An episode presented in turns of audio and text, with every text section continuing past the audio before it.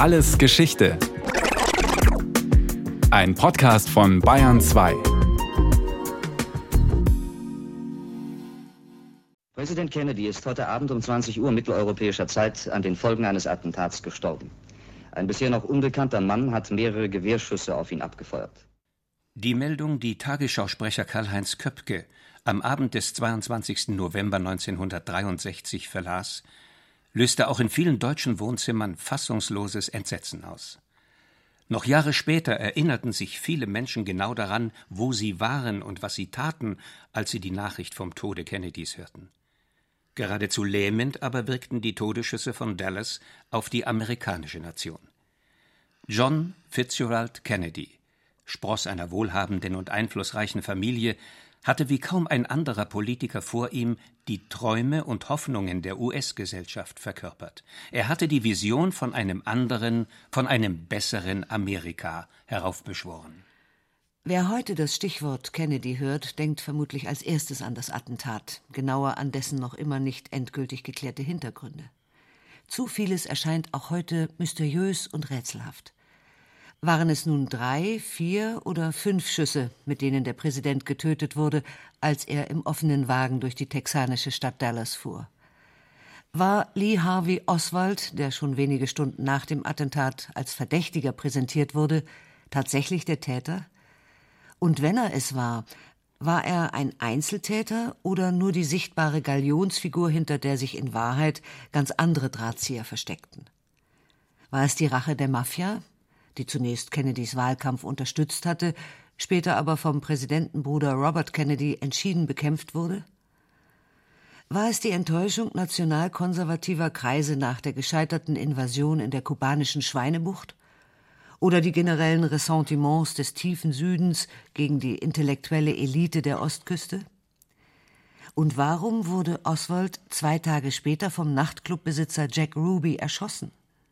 Die Umstände der Ermordung des Präsidenten und die Frage, ob Oswald Mittäter und Hintermänner hatte, waren Gegenstand mehrerer umfangreicher Untersuchungen und zahlreicher Verschwörungstheorien.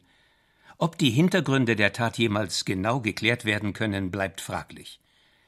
Doch die Diskussion darüber, wie und warum John F. Kennedy sterben musste, sollte nicht den Blick dafür verstellen, wofür er gelebt hat. And so, my fellow Americans, ask not what your country can do for you, ask what you can do for your country. Und deshalb, meine amerikanischen Landsleute, fragt nicht, was euer Land für euch tun kann, fragt vielmehr, was ihr für euer Land tun könnt. Es gibt in der Politik Sätze, die sich in die Köpfe und Herzen der Menschen förmlich einbrennen. Der soeben gehörte zählt dazu. Der Mann, der ihn aussprach, hatte ein ausgeprägtes Gespür für die Magie der Worte. John Fitzgerald Kennedy, der 35. Präsident der Vereinigten Staaten. Er verfügte über etwas, das in der politischen Arena mit Gold aufgewogen wird. Er hatte Charisma. Kennedy konnte es sich leisten, Idealismus und Opferbereitschaft einzufordern, denn er verstand es, den Eindruck zu vermitteln, er selbst gehe dabei stets in der ersten Reihe voran. Viele, vor allem junge Leute, fühlten sich von dem Appell angesprochen, sich selbstlos zu engagieren.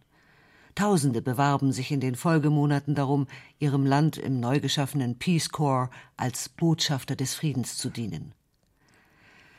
John F. Kennedy, mit seinen 43 Jahren der jüngste Amtsinhaber im Weißen Haus, hatte einen ausgeprägten Instinkt dafür, mit welchen Gesten und Worten er die Menschen erreichen konnte – und das bewies er auch am Tag seiner Amtseinführung.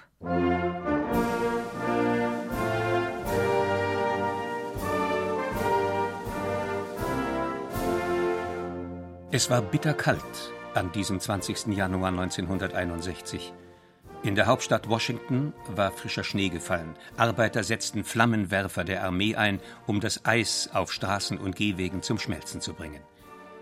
Die Amtseinführung des neuen Präsidenten begann um 12 Uhr mittags und dauerte rund 50 Minuten. Anschließend nahm der oberste Bundesrichter Earl Warren dem jungen Präsidenten den Amtseid ab. Dann trat John F. Kennedy vor, trotz der Kälte ohne Mantel und Hut, und hielt eine Antrittsrede, die Geschichte machen sollte. Seit langem hatte er diese Rede vorbereitet. Seinen Berater und engen Vertrauten Theodore Sorensen hatte er beauftragt, als Vorbild die berühmte Gettysburg-Rede von Präsident Lincoln zu studieren. Nahe dem Städtchen Gettysburg in Pennsylvania hatte im 19. Jahrhundert die entscheidende Schlacht des amerikanischen Bürgerkriegs stattgefunden. In einer rhetorischen Meisterleistung hatte Abraham Lincoln damals das Selbstverständnis eines demokratischen Staates definiert – der geschichtsbewusste Kennedy wollte sich nun als kompetenter Nachfolger seiner großen Vorgänger präsentieren, bereit und würdig, deren Erbe zu verwalten. Wie ein geschickter Psychologe verstand es der neue Präsident, an die Grundüberzeugung vieler Amerikaner anzuknüpfen, sie seien das auserwählte Volk, das einen speziellen, einzigartigen Auftrag in der Weltgeschichte zu erfüllen habe. In der Hochphase des Kalten Krieges wollte Kennedy den Sowjets signalisieren, dass mit dem neuen Mann im Weißen Haus in jeder Beziehung zu rechnen sei. Let the word go forth from this time and place to friend and foe alike. Lasst alle Welt von jetzt an wissen, Freunde wie Feinde, dass die Fackel an eine neue Generation von Amerikanern weitergereicht worden ist.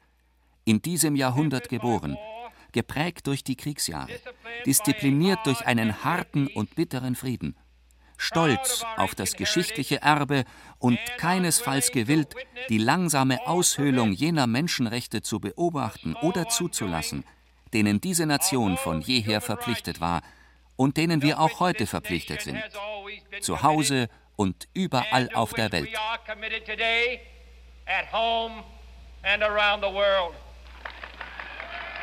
Die Botschaft, die der Präsident an diesem kalten Januartag vermittelte, lautete die Vereinigten Staaten werden es nicht hinnehmen, im Wettlauf mit der kommunistischen Großmacht Sowjetunion auf dem zweiten Platz zu landen. Bereits im Wahlkampf hatte Kennedy, wieder besseres Wissen, behauptet, in Bezug auf die Zahl der Interkontinentalraketen gebe es einen Rückstand der Amerikaner gegenüber der Sowjetunion. Jetzt, zu Beginn seiner Amtsübernahme, mahnte er seine Landsleute, sich dem langen heraufdämmernden Kampf in der Stunde höchster Gefahr gewachsen und sich im Kampf gegen den Kommunismus gewappnet zu zeigen. Eine Feier der Freiheit, so nannte der Präsident selbst seine Amtseinführung. Let every nation know whether it wishes us alle Völker, seien sie uns wohlgesinnt oder nicht, sollen wissen, dass wir jeden Preis zahlen, jede Last tragen, jede Mühsal in Kauf nehmen, jedem Freund beistehen und jedem Feind entgegentreten werden, um die Fortdauer und den Sieg der Freiheit zu sichern.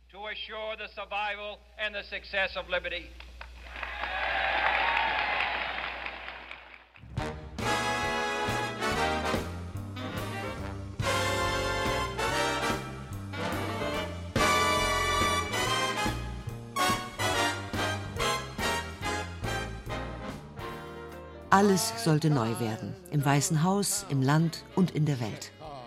The best and brightest, die tüchtigsten und klügsten, wollte Kennedy in die neue Regierung nach Washington holen. Am ersten Tag seiner Präsidentschaft lud er den Wirtschaftswissenschaftler John Kenneth Galbraith zum Frühstück ein. Dozenten von Elite-Universitäten und smarte Manager mit intellektuellem Anstrich zählten zur neuen Regierungsmannschaft. Aber auch Künstler wie Leonard Bernstein, Igor Strawinski oder der Cellist Pablo Casals und Entertainer wie Frank Sinatra waren gern gesehene Gäste im Weißen Haus. Letzterer hatte für Kennedy auch eifrig Wahlkampf gemacht und am Vorabend der Amtseinführung eine Gala für den Präsidenten gegeben. It's my kind, kind of town.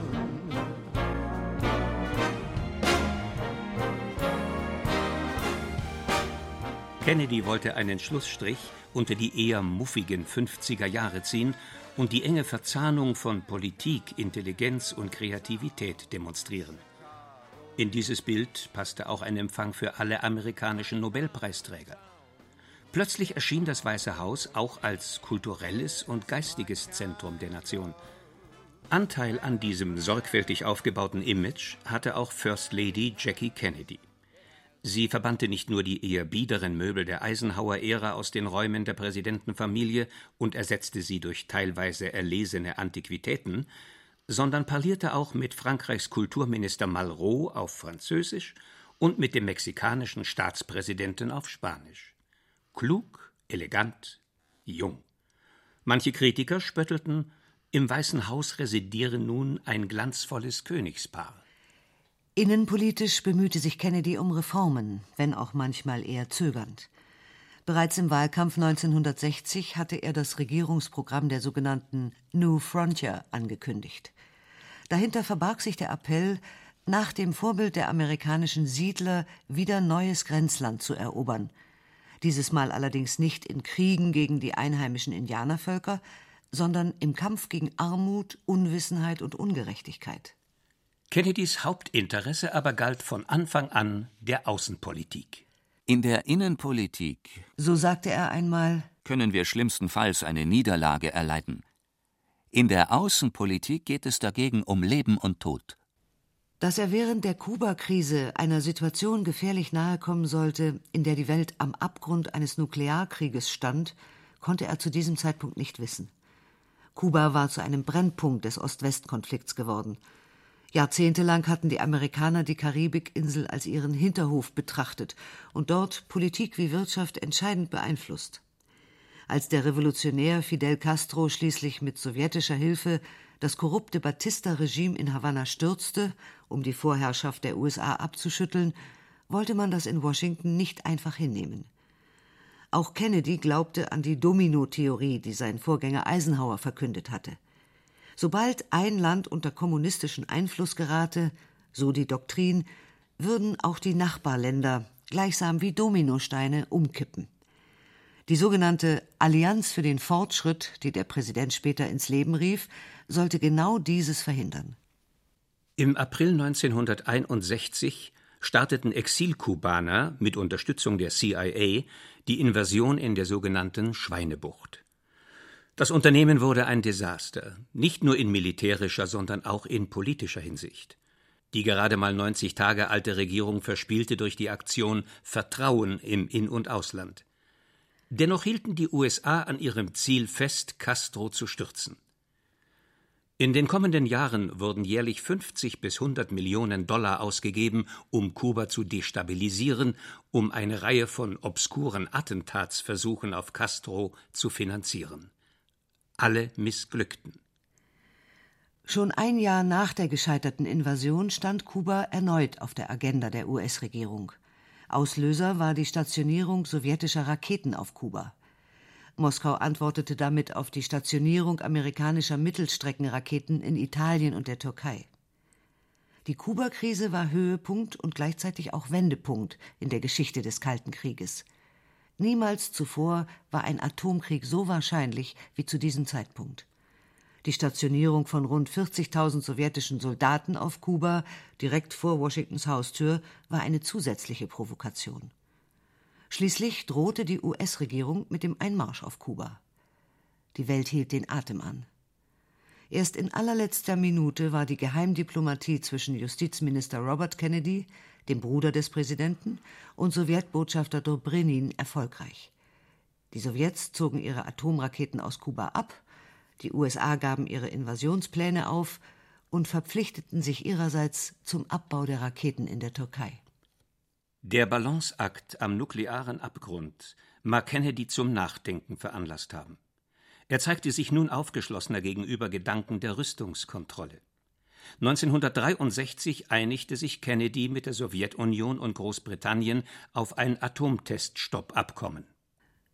Eine außenpolitische Hypothek, die Kennedy bereits von Eisenhower übernommen hatte, war der Vietnamkonflikt. Für den Präsidenten waren die Verwicklungen in Südostasien, getreu der Domino-Theorie, von großer Bedeutung. Im Kampf gegen den kommunistischen Vietcong setzte er auf eine massive Aufstockung der Mittel unter anderem für den Einsatz von Napalm. Als sich im November 1963 abzeichnete, dass unzufriedene Militärs den südvietnamesischen Staatschef Ngo Dinh Diem stürzen würden, gab sich die US-Regierung betont passiv, obwohl sie den amerikafreundlichen Machthaber lange Zeit unterstützt hatte. Die Eskalation des Vietnam-Konflikts in den späten 60er Jahren sollte Kennedy nicht mehr miterleben. Er hatte jedoch vor dem Hintergrund einer Entspannung in den Beziehungen zur Sowjetunion die Überlegung geäußert, sich bis 1965 aus Vietnam komplett zurückzuziehen und bereits den Abzug der ersten tausend Berater angeordnet. Zu den vielen Theorien um die Ermordung Kennedys gehört auch die These, der militärisch-industrielle Komplex in den USA habe unbedingt den Krieg in Vietnam gewollt und Kennedy deshalb aus dem Weg geräumt. Auch in Berlin wurde der Ost-West-Konflikt ausgetragen. Der Beginn des Mauerbaus im August 1961 traf die amerikanische Regierung relativ unvorbereitet. Sie versuchte, die Krise herunterzuspielen. Wegen Berlin wollte Washington keine militärische Kraftprobe mit den Sowjets riskieren. Erst zwei Jahre später, im Juni 1963, besuchte Kennedy Westberlin. Vom Balkon des Schöneberger Rathauses aus bekannte er sich vor einer riesigen Menschenmenge zur Freiheit Berlins. Kennedys berühmte Rede gipfelte in den Worten As a free man, I take pride in the words Ich bin ein Berliner. Wieder flogen Kennedy die Herzen der Menschen zu. Wieder traf er im richtigen Augenblick den richtigen Ton. Schließlich war es aber doch die Innenpolitik, die Kennedy einholte. Die Frage nach der rechtlichen Gleichstellung der afroamerikanischen Bevölkerung wurde immer drängender. Kennedy befand sich in einer schwierigen Lage. Zwar hatte er sich gegen die Rassendiskriminierung ausgesprochen, doch als Präsident war er für seine Gesetzesvorhaben auch auf die Unterstützung konservativer Abgeordneter angewiesen. Vor allem der tiefe Süden der Republik, der im Wahlkampf gegen den Demokraten Kennedy gestimmt hatte, wollte daran festhalten, weiße und schwarze Amerikaner in Bürger erster und zweiter Klasse einzuteilen. Die afroamerikanische Bevölkerung durfte nicht dieselben Schulen und Restaurants besuchen wie die weiße, und wurde an der Ausübung ihres Wahlrechts gehindert. Als das Fernsehen immer häufiger Bilder von brutalen Polizeieinsätzen gegen schwarze Demonstranten in alle Welt ausstrahlte, geriet die Regierung unter Handlungsdruck. 1962 sandte Kennedy Militäreinheiten an die University of Mississippi, damit sich der schwarze Student James Meredith dort immatrikulieren konnte. Im Juli 1963, unter dem Eindruck neuer Gewaltexzesse im rassistischen Alabama, wandte sich Kennedy in seiner Fernsehansprache direkt an das amerikanische Volk und betonte Diese Nation wird nicht ganz frei sein, solange nicht alle ihre Bürger frei sind.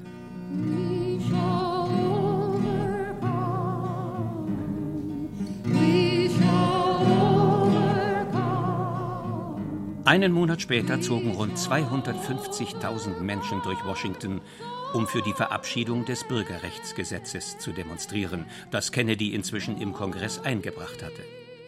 Angeführt wurde der Zug von dem charismatischen Bürgerrechtler Martin Luther King.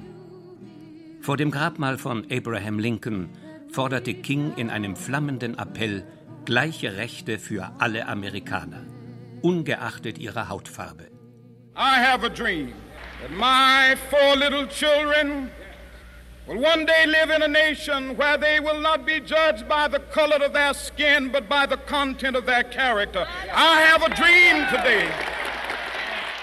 Kennedy empfing die Führer des Marsches anschließend im Weißen Haus. Für die amerikanische Öffentlichkeit ein wichtiges politisches Signal. Doch der Widerstand des konservativen Südens war zäh. Seine Abgeordneten verhinderten es, dass sich der Kongress mit Kennedys Gesetzesentwurf beschäftigte.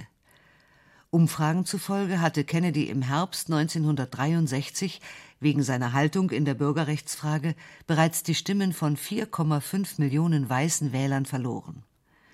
Als der Präsident schließlich an jenem tragischen Novembertag die texanische Stadt Dallas besuchte, hatte seine Popularität einen Tiefpunkt erreicht. Es gehört zur Ironie der amerikanischen Geschichte, dass Kennedys Ermordung dazu beigetragen hat, dass der Kongress das Bürgerrechtsgesetz schließlich doch verabschiedete. Denn die trauernde Nation stimmte auch aus Respekt vor dem politischen Erbe des Präsidenten dem Entwurf zu. Und was bleibt darüber hinaus in Erinnerung von der Ära Kennedy? Die perfekt inszenierten Bilder eines scheinbar glücklichen Familienlebens verloren nach Kennedys Tod durch die Enthüllung seiner zahlreichen Amuren stark an Glaubwürdigkeit. Das Image des sportlich jugendlichen Helden untergruben Berichte über die äußerst fragile Gesundheit des Politikers. Öffentliche Auftritte konnte der Präsident oftmals nur mit Hilfe einer hohen Dosis von Schmerzmitteln durchstehen. Seit seiner Kindheit quälten ihn manchmal unerträgliche Rückenschmerzen, die ihn auch zum Tragen eines Korsetts zwangen.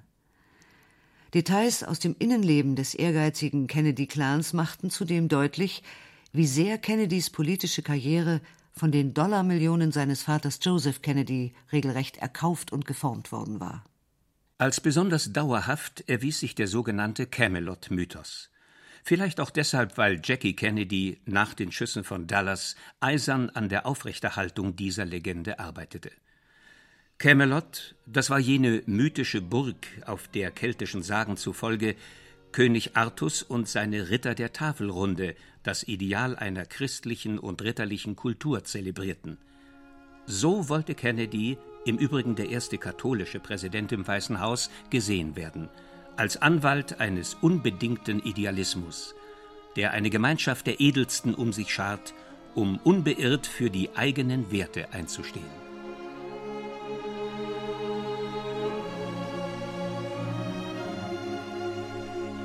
Wichtiger als die Frage, wie Kennedy wirklich war, ist das, wofür er stand. Kennedy ließ Amerika träumen, es sei so, wie sich der Präsident selbst gerne präsentierte, großzügig und weltoffen, der Wahrheit, dem Frieden und dem Fortschritt verpflichtet. Sein wahres Vermächtnis besteht in seiner Kunst, an den Idealismus der Menschen zu appellieren und ein Fenster zu öffnen für die größeren Zusammenhänge so wie er es im Juni 1963 vor den Studentinnen und Studenten der American University formuliert hatte. Welche Art von Frieden suchen wir? Ich spreche vom aufrichtigen Frieden, vom Frieden, der dem Leben auf der Erde einen Wert gibt. Nicht nur Frieden in unserer Zeit, sondern Frieden für alle Zeit.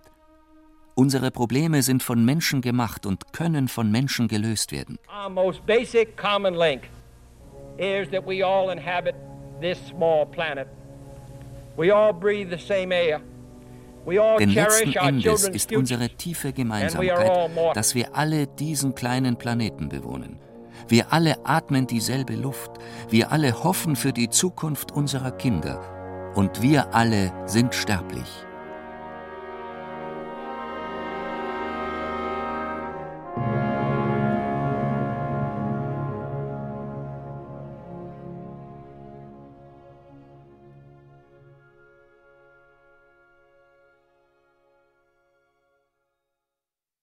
Das war Alles Geschichte, History von Radio Wissen aus der Staffel US-Präsidenten in der Krise. Diesmal mit der Folge John F. Kennedy von Gerda Kuhn. Gesprochen haben Reinhard Glemnitz, Sabine Castius und Friedrich Schloffer, Regie Sabine Kienhöfer, Redaktion Brigitte Reimer. Von uns gibt's natürlich noch viel mehr. Wenn Sie nichts mehr verpassen wollen, abonnieren Sie den Podcast Alles Geschichte History von Radio Wissen unter bayern2.de slash allesgeschichte und überall, wo es Podcasts gibt.